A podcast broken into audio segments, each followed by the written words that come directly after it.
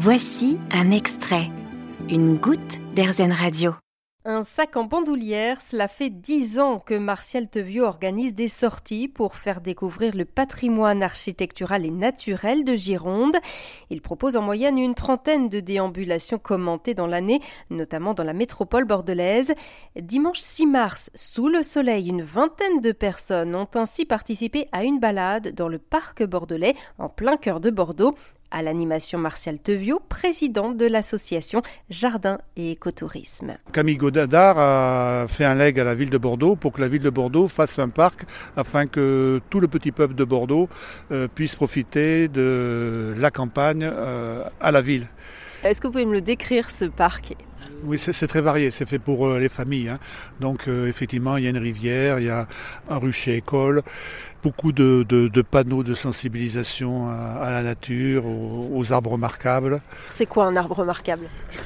Il n'est pas forcément remarquable dans son aspect extérieur. Hein, c'est peut-être à moitié croulant, mais a priori un arbre remarquable, c'est un arbre qui est déjà très vieux, qui est rare. Les arbres verts, c'est des séquoias. Donc juste avant, vous avez un arbre infiniment rare, c'est le cyprès des étangs, vous voyez? Et juste devant nous, beaucoup plus gros, le cyprès des marais. Parmi les arbres que j'ai montrés cet après-midi, j'ai eu l'impression que les gens étaient très intéressés par le chicot dioïque, qui était un arbre remarquable, parce qu'il a une gousse assez particulière, euh, trapue et large. Ils ont aussi euh, assez, euh, été impressionnés par les platanes, qui montent quand même à 48 mètres de haut. Je crois qu'ils ont été aussi intéressés par les séquoias. On a vu deux types de séquoias, à, feuilles d'if et géants parce qu'ils sont vraiment très très hauts. Les cèdres aussi, qui sont des arbres qui sont quasi bicentenaires dans, le parc. C'est surtout les arbres qu'il faut voir, qu'il y a à voir dans ce parc Non, on a découvert aussi, comme c'était le début, du printemps, plein de fleurs printanières et on a montré que ça pouvait être euh, des, plantes qu'on pouvait déguster en salade. Voilà. Donc euh, quelques personnes ont osé goûter comme ça sans sauce, mais il faut, reconnaître que bon, les, les gens sont un peu réticents. Parmi les plantes qu'on peut voir actuellement, il y a l'alière, qui est le goudaille, euh, la roche, l'amarante, euh, la bourrache, euh, les, cérestes. tout n'a pas forcément un excellent goût, mais c'est mangeable. Les, consoudes, le grattéron, mais qui gratte un peu au palais. le lierre terrestre, le lamier pourpre et quantité d'autres plantes. C'est un parc qui est intéressant aussi bien pour la faune que pour la flore. Hein. On vient de parler un peu de la flore, mais bon, la, faune, on a identifié une quinzaine d'espèces d'oiseaux sans forcément les voir uniquement au son. Euh, c'est intéressant d'apprendre à, reconnaître les oiseaux au son. Et là, il y a énormément d'oiseaux. Je pense qu'il y en a une soixantaine d'espèces en fait. Ah, voilà le verdier, tu, aussi. Donc il fait tuit, il fait tu, Donc si vous arrivez à le voir, vous verrez cet oiseau-là, le verdier.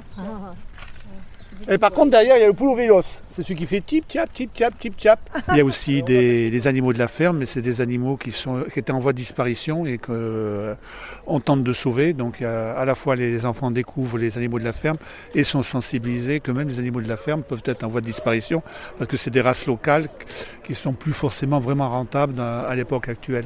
Il faut savoir aussi que la plupart des photos qu'on a fait sur les mammifères courants, Jean-Claude les a fait dans ce parc. Euh, le rat, les lapins par exemple.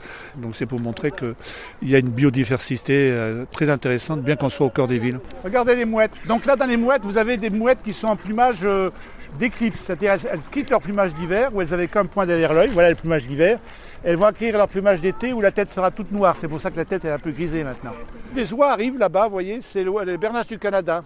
Donc l'ambition de Godard au départ, elle a été complètement respectée. Hein, euh.